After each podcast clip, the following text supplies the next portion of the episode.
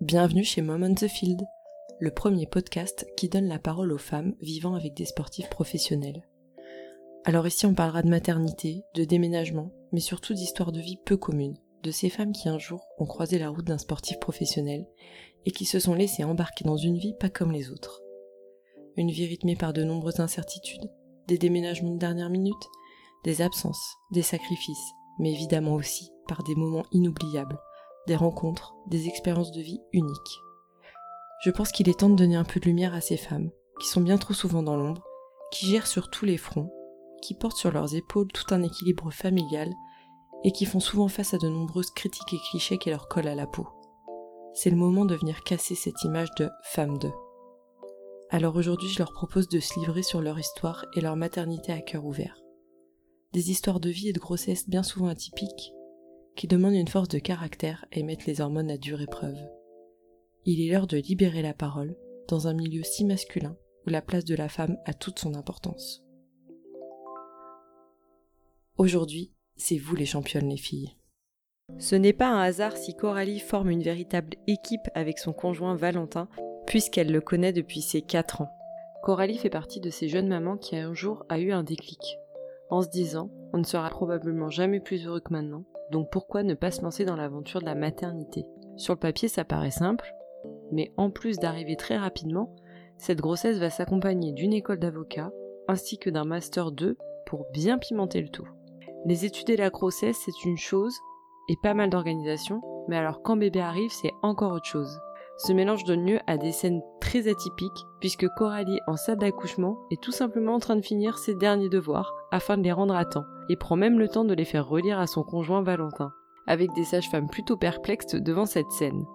S'en suivra un postpartum là aussi plutôt sport, puisque Coralie s'est vue allaiter son fils pendant des examens à distance. Avec Coralie, on abordera également la difficulté du postpartum avec un bébé RGO. Et dans cet épisode, encore une fois, c'est une véritable Wonder Mom qui viendra nous raconter son histoire de vie et qui aura réussi en un an à faire son école d'avocat, son master 2 et à avoir un merveilleux petit garçon. Et maintenant, place à l'épisode. Bonjour Coralie. Bonjour Angèle. Ça y est, on a réussi à trouver un moment. Après un petit peu d'attente, on y est. Donc tu vas commencer par euh, te présenter, toi déjà, et puis nous présenter ta petite famille. Alors je m'appelle Coralie Lair, j'ai 25 ans. Je viens de Bretagne, plus précisément à côté de Brest. Et j'ai un fils de 2 ans et je suis avocate. Est-ce que tu peux nous présenter un petit peu celui qui partage ta vie? Oui, alors donc j'ai rencontré euh, Valentin Henry quand on était quand on était enfant. Euh, il est footballeur professionnel depuis quelques années maintenant et aujourd'hui il est au FC Sochaux-Montbéliard. D'accord. Avant de revenir un petit peu sur votre euh, parcours à tous les deux, est-ce que toi tu peux nous présenter un petit peu bah, ton parcours de vie? Alors moi j'ai un master 1 en droit des affaires, j'ai un master 2 en droit et ingénierie du patrimoine. J'ai ensuite fait mon école d'avocat et aujourd'hui, je suis avocate euh, avec pour activité dominante le conseil en droit des affaires. Donc, c'est-à-dire, euh, me concernant, contrairement aux idées reçues, j'interviens principalement avant qu'il y ait des litiges et pas après. Donc, je structure les entreprises, voilà, justement pour éviter les difficultés. Et je suis également euh, avocat mandataire en transactions immobilières. Donc, j'interviens pour vendre des biens qu'on peut qualifier de prestigieux. En fait, je sécurise la vente et j'apporte aux vendeurs un encadrement fiscal et des perspectives d'investissement. C'est un peu, c'est un peu technique, mais c'est ce que je fais aujourd'hui. D'accord. Et alors tes études, du coup, tu les as fait où? J'ai fait ma licence à Brest. Je suis partie après à Rennes faire mon master 1. Et j'ai fait mon école d'avocat et mon master 2 à Toulouse. Donc euh, on y vient euh, à votre parcours tous les deux. Donc euh, vous êtes rencontrés enfants, donc vous êtes ensemble depuis combien de temps Qu'est-ce que vous avez fait comme ville? Comment ça s'est passé un petit peu tout ça alors effectivement, on s'est rencontrés très tôt parce que sa mère, c'était ma prof de danse quand j'avais 4 ans. Euh, on faisait les cours de danse et lui, il était à côté avec son ballon et il jouait toute la journée. Excellent. Donc euh, ensuite, on s'est de nouveau rencontrés au lycée et puis on s'est mis ensemble pendant, pendant nos études. Donc moi, je faisais mes études, il faisait les siennes. Il était, en, il était au centre de formation de Brest. Et après, euh, on est parti à Rodez. Il, a fait, il est resté à peu près une vingtaine d'années à Brest. Parce qu'il est, il est rentré au stade brestois à 4-5 ans, quelque chose comme ça. Et donc, euh, après, il a fait le choix de partir euh, à Rodez, donc j'ai suivi. Et là, on est à Sochaux. Donc, on a fait que trois clubs. Donc, quand tu es partie de, de ta Bretagne, comment ça s'est passé? Parce que je sais que vous êtes toutes attachées à votre Bretagne. Hein. les Bretons, c'est un peu, un peu compliqué.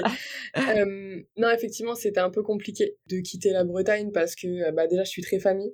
Et, et c'est vraiment un cocon là-bas, on a besoin de la mer. mais, mais en fait, je me suis pas vraiment posé la question. Ça faisait déjà des années qu'on vivait ensemble avec Valentin on est un couple qui est très fusionnel, c'est voilà, c'est une évidence. Donc quand il a fallu euh, quand il a fallu partir, je me suis pas posé la question. Et puis on essaye quand même avec ma famille d'être d'être toujours très proche, de, voilà, de s'appeler régulièrement, etc.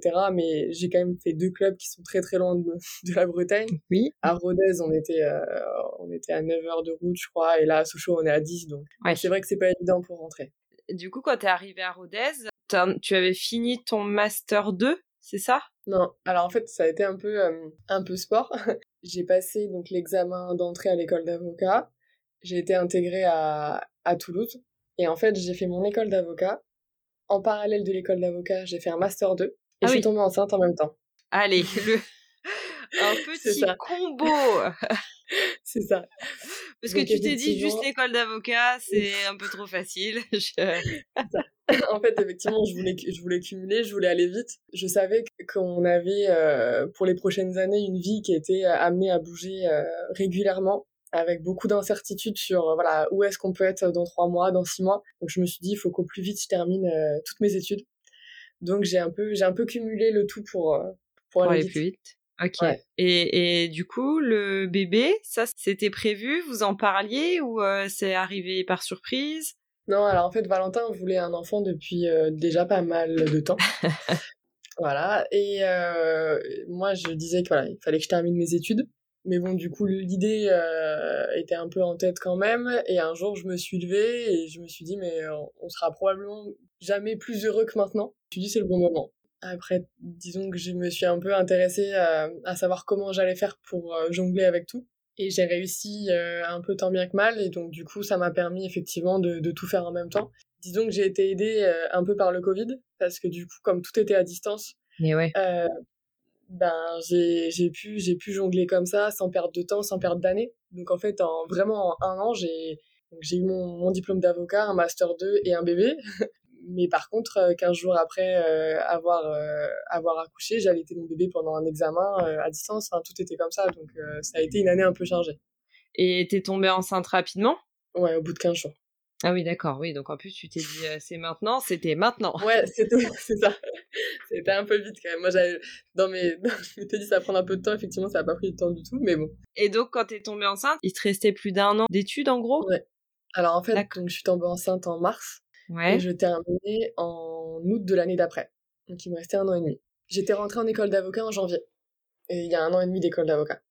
D'accord. Bon bah j'imagine que ton conjoint était heureux. Tu lui as, tu lui as annoncé comment? Euh, Effectivement, bah, lui était super content. Ça faisait déjà longtemps. Euh, alors j'ai pas pu faire de très belles annonces parce qu'on était en plein confinement, donc j'avais pas de magasin, j'avais pas de truc. Donc effectivement, c'était un peu moins. On essayait toujours de s'imaginer des choses un peu sympas. Là, ça était, bon, c'était un peu plus classique. Mais ce qui a été dur plus, c'était de pas pouvoir euh, bah, rentrer l'annoncer à nos familles. Parce qu'en plein, en plein confinement, en fait, euh, vous pouvez pas bouger, vous pouvez pas aller voir vos amis, vous pouvez donc euh, nous, on avait envie de partager ça aussi. Donc ça, ça a été un peu réfréné et c'était dommage, mais bon, c'est pas, pas très très grave. Comment s'est passée cette grossesse? Donc du coup, facilitée par le Covid, dans le sens où tu avais les cours en distanciel, mais malgré tout ça, comment comment tu l'as vécu? Moi, j'ai très, enfin, j'ai très bien vécu le fait d'être enceinte. Comme je te dis, j'étais en école d'avocat, euh, j'ai fait mon stage aussi en même temps et j'ai, j'ai pas eu de difficulté, donc euh, donc ça, ça a vraiment été, moi, ça a été une jolie grossesse, une jolie année. Effectivement, il fallait un peu jongler parce que bah, quand t'es enceinte, t'as beaucoup de rendez-vous médicaux, surtout à la fin. Que je les cadais toujours sur les heures du midi, sur voilà. Donc j'essayais un peu de jongler, c'est ça qui a été un peu compliqué, mais, euh, mais en soi, ça s'est très bien passé. Donc t'as accouché en décembre?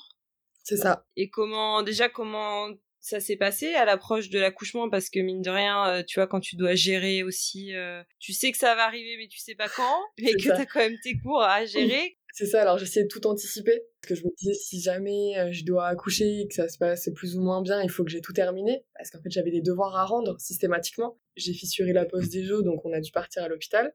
Euh, j'ai pas accouché tout de suite et euh, bah, je finissais tous mes tous mes devoirs etc et donc pour l'anecdote j'étais en salle d'accouchement et je finissais mes devoirs et la sage-femme elle me disait ah, vous voyez elle rentrait Parce que du coup, comme en fait, le déconfinement fonctionnait pas, j'ai continué à travailler et elle rentrait. Et elle levait les yeux au ciel, elle repartait, mais j'ai jamais vu ça. C'est ça, avec Valentin qui avait une tête qui avait peur de ce qui allait se passer.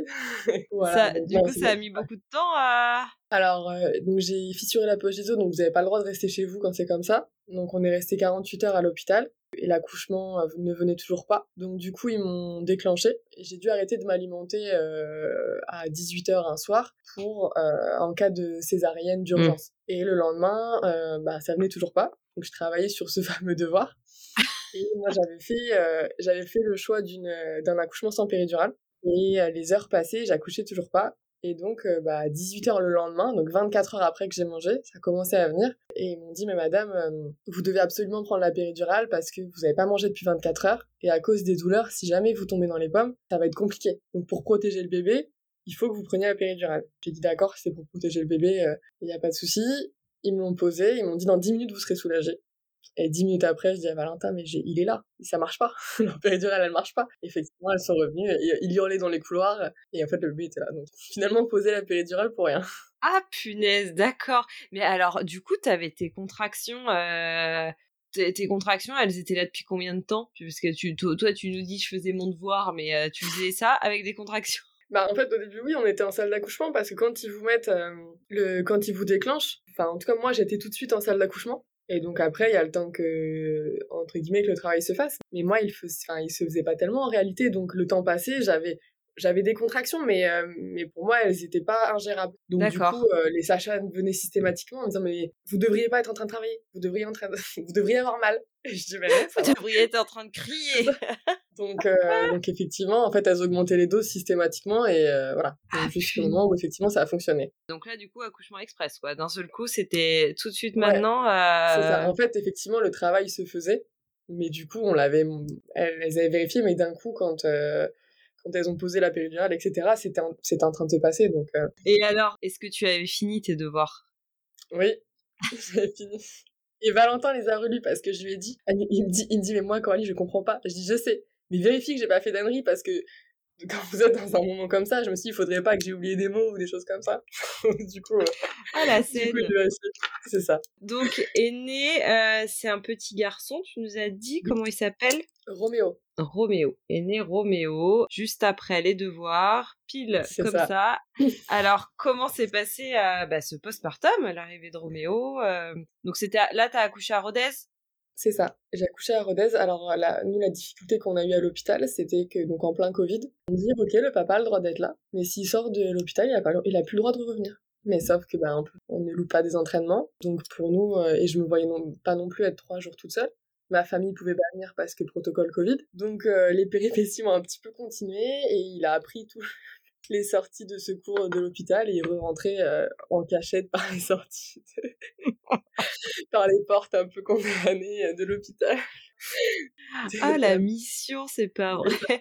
Et ouais parce que en plus décembre 2020, c'était quoi? C'était le troisième confinement, quelque chose comme ça? on était encore vachement, ouais, on était encore vachement là-dedans. Ils étaient super stricts et donc effectivement, euh, voilà, le papa rentré pouvait plus sortir. Mais ils ont rien vu. Bah, il y en a une ou deux, on s'est parfois fait un petit peu gronder, d'autres qui étaient un peu plus, euh, un peu plus compréhensifs. Excellent. Donc après, vous, vous rentrez à la maison et toi, bah, j'imagine qu'il faut que tu continues quand même euh, parce que c'est pas fini. Donc comment ça s'organise, comment tu le vis? Alors c'est vrai que c'est mouvementé. Moi, mon père et mes deux sœurs viennent juste après. Euh, me voir mais quelques jours parce que c'est pareil, chacun il, travaille, etc. Donc euh, ils passent me voir deux jours et ils repartent. Euh, moi, bah, 15 jours après, j'ai mes examens en fait de janvier du premier semestre. Donc, bah, il dort. On a la chance, c'est qu'au tout départ, un bébé, il dormait beaucoup, donc c'est ça allait. Mais il se réveille en plein, en plein examen, il faut allaiter. Enfin, donc voilà, les choses sont, sont toujours un peu mouvementées, mais, mais ça a été. Après, la, difficulté qu'on a eue, c'est que c'était un bébé RGO, avec un RGO très très prononcé. Donc en fait, vous demandez pourquoi il pleure euh, systématiquement la nuit, pourquoi il ne dort que, euh, que debout, puisqu'en fait il dormait qu'en portage. En réalité, il a fait donc il, a fait ses siestes, il a fait ses nuits, euh, il s'endormait seul et il se réveillait en hurlant. voilà. Au début, mm. tout le monde dit mais c'est normal, c'est un bébé qui pleure. Mais je dis mais pleure pas, il hurle. Il y a quelque chose.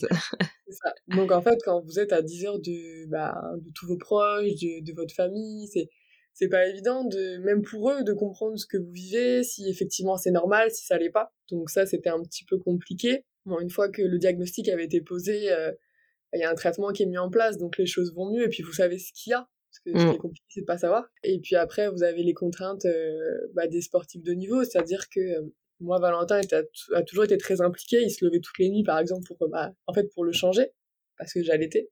Mais au bout d'un moment, vous vous dites, mais ça sert à rien que tu te réveilles, parce que tu te réveilles pour le changer, alors que moi, je me réveille de toute façon pour allaiter, donc je vais le changer en même temps. Toi, tu vas pas prendre le risque de te blesser, donc dors. Et donc, du coup, vous vous ressentez un peu, euh, un peu forcément seul, parce que votre famille est pas là. Les nuits, vous les faites toute seule. Parce que voilà, même si le conjoint se lève, en réalité, ben, il peut pas faire grand chose. Donc, euh, et puis il y a toujours ce spectre un peu de la blessure. Toujours un peu peur de se dire que euh, par ta faute, tu peux fatiguer l'autre et que ça peut engendrer une blessure. Donc c'est surtout l'autre que tu cherches à préserver et pas toi. En te disant, mais moi, ça va, ça va aller. Je vais gérer, je vais savoir faire, je vais être fatigué, mais ça, ira. Mais parfois, il faut aussi se rendre compte que qu'on a besoin d'aide et, et ça prend un peu de temps. Quoi. Toi, à un moment donné, c'est ce que tu as ressenti? Tu t'es dit là, je Ouais, à un moment donné, je me suis dit j'ai besoin d'aide parce que, bah, en fait, tout le monde me proposait de l'aide, mais, euh, mais vous dites c'est bon, je vais pas en ouais, gens, c'est 10 heures de route, vous n'allez pas aller faire, euh, leur faire faire autant de trajets. Encore une fois, si vous êtes à 2-3 heures de chez vous, c'est pas la même chose, mais là, vous cherchez un peu à préserver tout le monde, et au bout d'un moment, bah, vous vous rendez compte que ouais, vous vous fatiguez. Et puis l'allaitement, on n'en parle pas beaucoup, mais ça fatigue aussi beaucoup. L'allaitement et, le RGO, voilà, c'était deux choses qui étaient un peu compliquées. Donc jusqu'au jour où j'ai vraiment été fatiguée, effectivement, mais bon, comme toutes les mamans, je suppose. Et, euh, Val a toujours été très attentive, donc quand, quand il a vu que je suis fatiguée, euh, bah, il a vraiment pris le relais aussi, donc euh, ça, ça a aidé. C'est un papa qui a fait le choix aussi d'être d'être très présent. Euh, il voulait voilà, il voulait un enfant et euh, il savait que il avait aussi son rôle à jouer. Et du coup, toi, l'allaitement, ça a été un choix depuis le départ? Enfin, tu t'es toujours dit je vais allaiter ou c'est venu comme ça euh, naturellement à la naissance? Et comment ça s'est passé la mise en place de tout ça? Je me suis toujours dit que j'allais allaiter. Si jamais euh, j'avais eu des grosses difficultés, voilà, j'aurais euh, j'aurais abandonné l'idée, mais tout s'est fait très facilement, très naturellement. Donc j'ai pas eu de difficultés. j'ai trouvé que c'était un bon moment. J'ai trouvé que voilà les choses euh, quand les choses se passent bien comme ça euh, c'était voilà c'était un choix et, euh, et j'en suis contente. Alors j'ai allaité jusqu'à trois mois de manière classique on va dire. J'ai repris le travail à trois mois et j'ai tiré mon lait jusqu'à quatre mois. Mais après je pouvais plus c'était plus compliqué en fait il avait disons qu'il avait trop gros appétit pour que je puisse gérer en, en, tirant mon lait voilà. Je me suis arrêtée à ce moment là D'accord. Donc pendant trois mois, tu as allaité en gérant en même temps euh, tes examens. Euh, est-ce que les cours ont repris un petit peu en présentiel après? Parce qu'après on arrive en 2021. Ah, c'était un stage. Ah, c'est ah, là directement en stage. Je suis passée directement en stage euh, à Rodez. J'avais jusqu'à août pour finir mon stage, tout, tout, tout ce que je devais faire. Donc si je reprenais pas à ce moment-là, ben je redoublais. Donc j'étais. Ah oui, le timing était. C'est ça était, était vraiment serré. Et l'autre chose, c'était que euh, finalement, ça m'a vraiment fait du bien aussi de reprendre à travailler. Quand euh, à l'instant T, je m'en rendais pas forcément compte, mais dès que j'ai repris à travailler, j'ai vraiment quand même eu une bouffée d'oxygène. J'aime beaucoup ce que je fais. C'est vraiment pour moi, voilà, c'est vraiment une passion. Donc, euh, je, me suis aussi épanouie dans, dans le fait de reprendre mon travail et de, voilà, de connaître, parce que c'était mon premier stage, on appelle ça le stage final. Donc, c'est un stage qui est le plus important dans les études là où on vous laisse le plus de responsabilités, etc. Donc moi aussi, je découvrais en réalité mon métier. J'étais dans un cabinet qui était très compréhensif, donc il y avait pas de, j'avais pas de difficulté par rapport à ça. Donc tu commences ton stage. Euh, comment, combien de temps tu m'as dit que c'était? Six mois. Six mois. Alors en fait, là, je, fais de mars à la fin d'année. J'avais déjà fait trois mois avant. En fait, moi, j'avais scindé les périodes. Ok. Ça, c'est vous qui gérez un petit peu. Euh... C'est ça. D'accord. À ce moment-là, vous êtes comment au niveau du foot? Vous savez que vous restez à Rodez plus ou moins ou euh? Alors, il, euh, il devait avoir encore... Euh, on était en mars, donc il lui restait un an et demi de contrat. Et donc je me suis dit, si jamais il reste, j'ai un petit peu de rab au niveau du timing. Et je me suis dit, dans le foot, on sait jamais. Donc on va anticiper. Et j'ai bien fait parce qu'on a été transféré au FC Sochaux. Donc on est parti en vacances à la trêve du mois de mai on part en vacances, on prend nos affaires, on va en Bretagne, et on reçoit un coup de téléphone euh, des agents en disant oui, je pense que vous allez partir, etc. Et donc je dis à Valentin, mais voilà, j'ai mon travail, j'ai, enfin, on a laissé la maison comme ça, on peut pas partir, quoi. Il dit non, t'inquiète pas, il me reste un an de contrat, de toute façon, on partira pas, on partira pas. les agents appellent une, deux, trois, quatre fois, puis le téléphone il sonnera souvent et il me dit si finalement on va partir. Donc il me dit moi ben dans deux jours je, je dois aller directement à Sochaux et toi il faut que tu repartes et on a un bébé de six mois et il faut que tu ailles à Rodez et après que tu retournes à Sochaux avec un bébé de six mois et accessoirement deux chiens. ah bah oui, bah oui. Voilà. Donc le périple, un petit peu, en fait, ne serait-ce que pour aller récupérer nos affaires. Et ouais, mais et t'avais fini ton stage, toi, là Donc là, en fait, je finis, ouais, j'ai... Ouais, fini pour... Euh... Juste avant de partir en vacances, en, me disant potentiellement, mais, mais c'était vraiment très... C'était une hypothèse qui était lointaine. La réalité a été euh, autrement. Euh, te voilà parti à découvrir les joies du déménagement de dernière minute euh, solo avec un bébé. C'est ça. Donc euh, j'ai eu la chance d'avoir ma belle-mère qui, est très présente et qui est venue avec moi parce que ben vous faites 10 heures de route pour aller jusqu'à ah, Rodez avec un bébé, deux chiens, puis il avait 6 mois. Donc c'est pas évident. Mmh. Là-bas, vous devez prendre vos affaires, charger la voiture, etc. et remonter à Sochaux. Ça m'a fait du bien d'être accompagnée. du coup, euh, t'as mis combien de temps? T'es arrivé, euh, vous avez trouvé rapidement après à Sochaux? Tu t'es installé rapidement euh? Bah, on a été en Airbnb et puis on a trouvé, bah, on a pris la première maison qu'on a trouvée. En plein mois de, je crois que c'était juillet, le temps que bah, vous n'avez pas beaucoup de pas beaucoup de possibilités, surtout quand vous cherchez une maison qui est disponible en, la semaine suivante. Ah ouais, non mais oui, c'est sûr. C'est la pire des périodes de toute façon. c'est ça.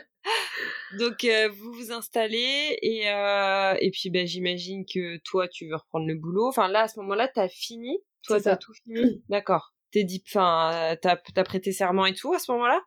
Non pas encore. Pas encore? Parce que euh, y a le, il faut tout finir la, donc le stage etc etc la période de formation. Sauf que vous avez ce qu'on appelle le CAPA, c'est certificat d'aptitude à la profession d'avocat qu'on passe en octobre.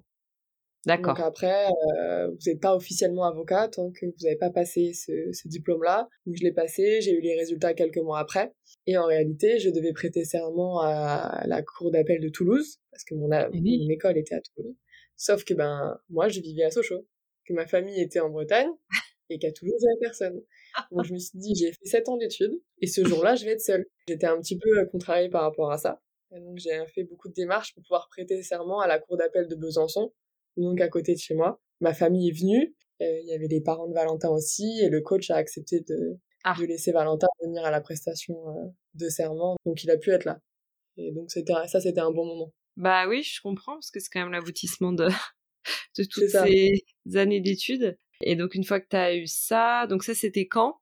Ça c'était en avril dernier. En avril dernier, donc à partir de là, tu travaillais pas avant du coup? Comment ça se passait? Si, alors je travaillais quand même, mais en fait, sous un autre. Euh, vous travaillez, en fait, vous êtes en qualité de juriste, vous n'êtes pas en qualité d'avocat. Ok, d'accord. Donc, du coup, à Sochaux, t'as trouvé rapidement, rapidement pour faire garder ton fils, t'as pu un peu euh, alors oui, pour la crèche, on a trouvé rapidement. Et ensuite, moi, j'ai repris le travail, mais par contre, je travaille principalement à distance. Donc, je travaille avec un cabinet justement de Rodez et un cabinet de Brest, parce que comme je fais du droit des affaires et c'est très spécifique, je travaille beaucoup à distance euh, avec ces deux cabinets-là. Ça me permet de continuer à travailler euh, qu'importe où je suis. Pas plus mal euh, au vu de la situation. Et donc là, le petit, il aura deux ans au mois de décembre. Toi, comment ça va, quoi, depuis? Parce que les deux premières années de vie sont quand même loin d'être évidente. Euh, en général, on est quand même fatigué avec tout ce que tu as vécu, tout le boulot. Euh, si tu réfléchis un petit peu et tu penses à ton postpartum, parce qu'on dit que finalement le postpartum c'est au moins jusqu'à trois ans, comment tu le vois, comment tu te sens moi, j'ai trouvé que la grosse difficulté enfin, est vraiment venue du RGO, parce que ça, c'est voilà, vraiment compliqué. Ça a été diagnostiqué une première fois, c'est revenu quelques mois plus tard, et là, ça n'a pas été diagnostiqué. Donc il faisait ses nuits et après il les faisait plus parce qu'il en fait il s'endormait et il hurlait systématiquement la nuit. Donc les tours de voiture, etc., etc. Ah ouais. et oui parce que du coup le lendemain, ouais. Faut aller travailler. Donc, euh, encore une fois après, on a vraiment fait une équipe avec euh, avec et il a été très présent donc euh, c'est aussi pour ça que hum, moi ça m'a permis de continuer à travailler voilà sans difficulté ben voilà vous êtes forcément fatigué mais on a réussi à gérer comme ça et en janvier dernier ça a été rediagnostiqué donc il est de nouveau sous médicaments. Pour l'instant, c'est pas passé, mais les médicaments font, euh, font effet et donc il est soulagé. C'est ça. Aujourd'hui, c'est beaucoup moins dur. Et puis, on a vraiment vu un avant-après. Donc euh, voilà. Et aujourd'hui, euh, moi, je trouve que vers les deux ans, ça commence vraiment à, devenir un petit garçon. Donc, donc, tout est beaucoup plus simple. Vous savez quand il a mal, vous savez ce qu'il veut, ce qu'il veut pas. Donc aujourd'hui, on a vraiment trouvé notre équilibre. D'accord. Bon, pas de projet de deuxième pour l'instant. La question. c'est ça. Et le deuxième, c'est pour quand? C'est ça. Alors, si on écoute le papa, oui. non, c'est vrai qu'on y pense, mais aujourd'hui, on est encore dans une période où on n'est pas très stable dans notre mode de vie, c'est-à-dire que euh, moi j'ai je trouve aussi un équilibre au travail. La fin de la fin du contrat de Valentin est en juin. La question se posera réellement quand on se sera je pense posé dans un avec un nouveau contrat dans un nouveau club et on saura que pendant 2 3 ans on est au même endroit. Ça serait plus simple que euh, voilà, aujourd'hui euh, c'est pas que je serais contre, mais justement de me dire que je serais enceinte avec le déménagement, etc., etc., c'est pas toujours évident. Donc je me dis que c'est préférable d'attendre d'être. Effectivement. Bah, c'est chouette en tout cas. Euh, bravo quand même pour tout Merci. On peut dire que tu as géré. Si on parle, euh, enfin, on va parler un petit peu d'autre chose, euh, ce que j'aborde souvent à la fin des podcasts. Donc, toi, t'es resté très longtemps à Brest, sachant qu'en plus, toi, t'avais quand même ta vie de famille, ta vie, ta vie tout court, en fait, ta vie, tes amis, ta vie étudiante. Au premier changement, et là, au deuxième changement, pour toi, quelle est ta vision euh, sur la place de la femme dans les clubs? Est-ce que tu trouves qu'on a notre place, qu'on nous propose une place en tout cas? Comment tu vois ça? Moi, je pense que l'équilibre euh, du joueur vient aussi de son équilibre familial. Donc, je pense que la femme et sa famille euh, devraient avoir une place importante, en tout cas dans les clubs. Peut-être pas au quotidien, mais au moins ne serait-ce que l'aide quand vous arrivez dans une ville, qu'on vous aide à trouver un mode de garde, une maison, aider au déménagement. Ça, je pense que c'est pas encore suffisamment fait. Après, tout ce qui s'agit euh, de, euh, de l'image de la femme, c'est sûr que on n'a pas, euh, on n'a pas une image qui est des plus belles. moi, par exemple, quand je dis que je suis avocate, les gens me répondent ah bon? Et en fait, ils sont simplement étonnés. C'est-à-dire qu'on peut pas être et femme de footballeur et avocate. Voilà, ça paraît étonnant. Après, moi, ça m'a jamais réellement affecté. Moi, j'ai ma grande sœur qui est également avec un joueur professionnel, euh, Gaël Lair, qui est avec Mathias Autrec, qui est actuellement à Auxerre donc je me suis jamais sentie seule quand ça m'a jamais posé problème quand j'avais des questions à lui poser, des choses, je l'appelais, elle a toujours su me m'aider, me répondre. Donc en fait, moi j'ai j'ai pas j'ai pas souffert de cette image ou de la place euh, qu'on avait, j'ai j'ai fait avec. Mes petites questions pour terminer, celle que j'aime bien poser, c'est euh, quel est ton pire souvenir et ton meilleur souvenir euh, bah, lié au foot? C'est plus des éléments un peu un peu globaux. Par exemple, pour le pire souvenir, c'est les absences c'est vrai que les absences, euh, bah déjà je parle de nos propres absences, c'est-à-dire que bah, vous loupez les anniversaires, vous loupez les mariages, vous loupez euh, les baptêmes. Quand un proche à vous a des difficultés, bah, vous n'êtes pas là, vous avez du mal à y être. Euh, et vous avez aussi l'absence du conjoint. Alors même si elle n'est pas énorme, quand vous êtes seul 24 à 48 heures parce qu'il est en mise au vert les jours de match, et que vous avez un bébé qui est malade, ce qui a été quand même notre cas, vous êtes seul, mais vous n'avez pas votre famille, vous n'avez pas vos amis, donc vous êtes vraiment seul. Et ça, j'ai trouvé que c'était un peu dur, un peu dur à gérer quand vous voyez des réunions de famille euh, et que vous n'êtes pas là. Euh, ça, ça a été voilà, c'est vraiment le côté qui est un peu plus un peu plus pesant, surtout bah encore une fois quand vous êtes à 10 heures de chez vous ou euh, bah, pour rentrer chez vous c'est une expédition c'est vrai que ce côté-là, c'est, un peu, mon, on va dire, mes pires souvenirs. Et après, pour les plus beaux, il y en a aussi beaucoup. C'est, surtout l'émotion que, que procure le football en général. On a une montée en Ligue 1, on a rencontré des gens qui étaient incroyables dans le foot et en dehors. Et c'est vrai que ça met une atmosphère qui est très particulière. On peut aussi dire qu'il y a, voilà, souvent, il y a une mauvaise image euh, du footballeur et, euh, et, des femmes de footballeurs, mais il y a aussi des gens qui sont très gentils avec vous parce que justement vous êtes footballeur, femme de footballeur, et donc ça permet aussi, voilà, entre guillemets, il y a un équilibre. Toutes ces émotions-là, euh, bah, vous les retrouvez pas beaucoup, euh, beaucoup ailleurs. Non, c'est clair. Donc ouais, c'est ça qui est, qui est vraiment chouette. Eh ben écoute, euh, merci beaucoup d'avoir pris un petit temps. Bah, merci à toi de m'avoir contacté pour réaliser ce podcast. Encore une fois, tu vois, tu fais partie des femmes qui montrent que quand on veut, on peut le faire. Alors c'est pas évident, c'est c'est souvent beaucoup de sacrifices, beaucoup de fatigue, beaucoup de boulot, mais comme quoi malgré une vie un peu atypique, euh, on peut toujours réussir à faire ce qu'on veut. On n'est pas tout le temps obligé de se mettre de côté. Et ça, je pense même que tu as totalement raison et je pense même qu'il faudrait le dire un peu plus souvent. On a l'impression, parce qu'on est avec quelqu'un qui est sportif de haut niveau, qu'on euh, doit toujours passer en plan B. Et quelque part, c'est vrai, c'est-à-dire que ben, quand euh, Valentin il est au foot et que notre, notre fils il est malade, c'est à moi de, c'est à moi d'y aller, etc. Mais pour autant, il faut savoir en tout cas se donner les moyens et faire différemment pour continuer à exister soi parce que ben déjà pour être épanoui et puis la carrière ça dure un temps donc euh, ben, à la fin si euh, si tu n'as pas fait ce qui te plaisait tu, tu, te retrouves quand même à la fin de la carrière à toi devoir euh, retrouver un travail, trouver une voie professionnelle, etc. Et donc, ça fait beaucoup de changements si, si tu t'es oublié pendant pendant dix ans. C'est ça. Surtout que eux aussi, après, il faut aussi qu'ils se trouvent autre chose. Donc c'est vrai que ouais, ouais. Non mais c'est vrai, tu as totalement raison et il faut vraiment il faut vraiment pas oublier de le dire. Donc c'est chouette tous ces parcours de vie bah, de vous toutes là, hein, qui avez plein de choses à, à raconter. C'est vraiment cool. Bon, eh ben écoute, merci beaucoup. Bonne continuation pour la suite. Et puis dans quelques mois, joyeux deux ans à ton petit bout. merci. Coralie nous montre qu'encore une fois, quand on veut, on peut. Comme elle le dit très bien, c'est important de se donner les moyens et de faire différemment pour continuer à exister soi. Encore merci à Coralie de m'avoir accordé de son temps. Je m'appelle Angèle et je vous dis à bientôt.